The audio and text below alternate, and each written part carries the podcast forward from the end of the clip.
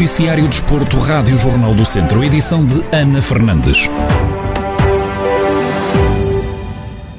É já no próximo sábado que o Tondela dá o pontapé de saída oficial na nova temporada. A equipa Beira recebe o Santa Clara em jogo a contar para a primeira fase da Taça da Liga. Na antevisão ao duelo, Carlos Agostinho, comentador da Rádio Jornal do Centro, mostra-se confiante na vitória dos Beirões. Será um jogo de, equilíbrio, porque duas equipas que, que pronto, olhando para o campeonato passado, anterior e aquilo que, que, que está, que está para vir, penso que, que, os objetivos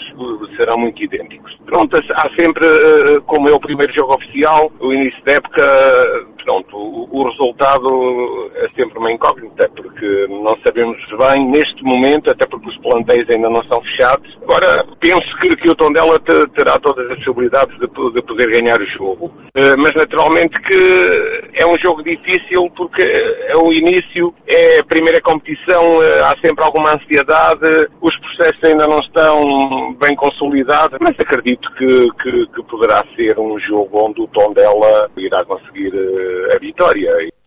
Carlos Agostinho reconhece que as lacunas no setor defensivo do Tondela são um problema, mas reconhece também a capacidade da Paco Ayestaran para resolver a situação da melhor maneira. Ninguém fará nem conhecerá melhor os jogadores que vai ter disponíveis do que o treinador Tondela, e ele com toda a certeza, até porque nos habituou a isso já da época passada, é um treinador que irá arranjar estratégia para conseguir atingir os objetivos e também nesse aspecto resolver um grande problema, porque sem dúvida que, que é um grande problema que, que, o plantel tem neste momento, mas que vamos acreditar na capacidade uh, dos jogadores que possam ocupar essas posições, mesmo não sendo posições de raiz, como, como costumamos dizer no futebol, e também acreditar na capacidade do seu, da sua equipa técnica em arranjar uma estratégia para combatar pontos menos, menos fortes que, que, que poderão ter e que o Gil Vicente não, não, não possa explorar.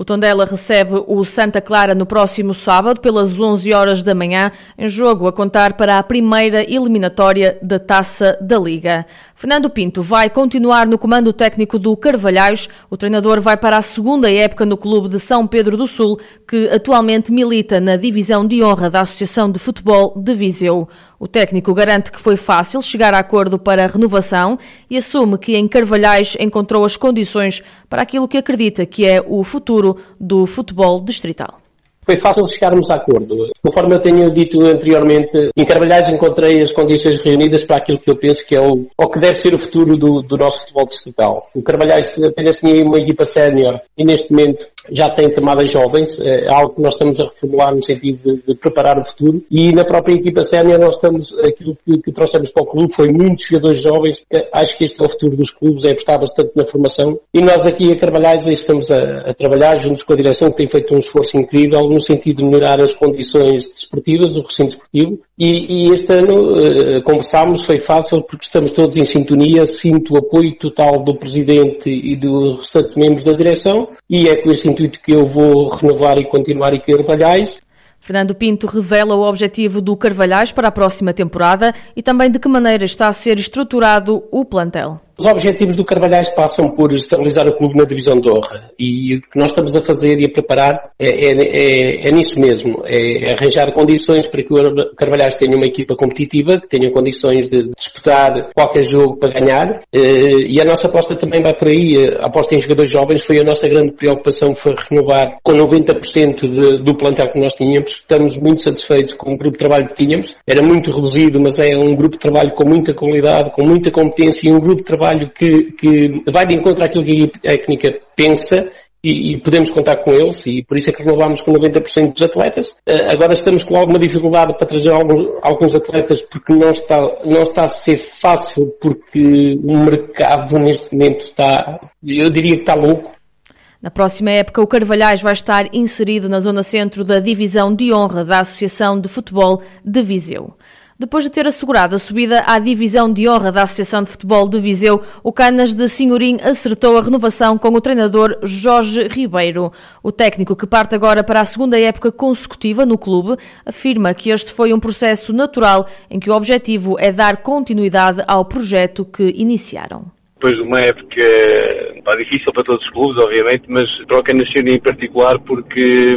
porque foi um ano de, e está a ser e vai continuar seguramente nos próximos tempos de, de organização interna do clube, os diretores estão a fazer um trabalho pá, que acho que é reconhecido por todos e, e nós também correspondemos uh, efetivamente em termos de, do nosso trabalho e, e de um objetivo que fomos delineando no, no decorrer da época desportiva. E, e pronto, isso de um lado os seus diretores estão a fazer o trabalho deles, nós também fizemos o nosso. É para pronto, a renovação pareceu-me ser um, um, processo natural entre as partes de, de continuidade do, daquilo que, que os diretores estão a pretender para o desportivo. Portanto, basicamente isto. Para a próxima temporada, Jorge Ribeiro assume que estão a construir o plantel, sobretudo com base em renovações com os jogadores do ano passado, mas assume que vão contratar alguns atletas. Nós estamos a assentar a nova, a nova época desportiva eh, num plano de renovações, quer dizer que com isto que confiamos muito nos jogadores que estavam, eh, portanto, por um, por um lado, eh, e por outro também porque temos que perceber a, a realidade do clube nesta altura, portanto, e temos uma equipe competitiva. E, opa, vamos uh, pronto, contratar mais alguns jogadores, portanto, como, como teria que ser, e vamos tentar apresentar-nos da melhor maneira possível, percebendo que, pronto, que vamos ter dificuldades, como, como qualquer clube que, que, que sobe e que não faz um grande investimento.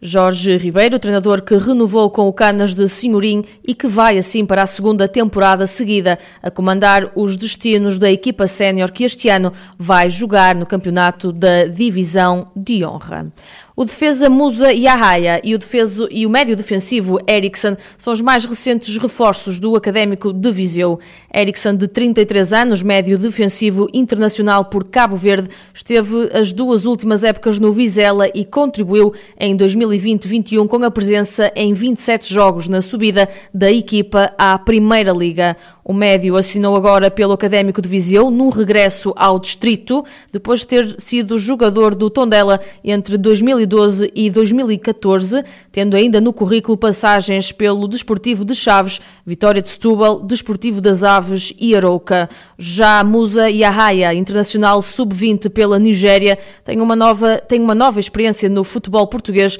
depois de uma passagem pelo Portimonense e de quatro temporadas na equipa B do Futebol Clube do. Porto. Depois de André Claro e Vítor Bruno, dois ex-jogadores do Vila Franquense, sobe para quatro o número de reforços do plantel orientado por Zé Gomes, todos disponíveis para o primeiro jogo oficial da temporada, que está marcado para o próximo sábado, frente ao Casa Pia, no estádio Pinamanique, da primeira fase da Taça da Liga.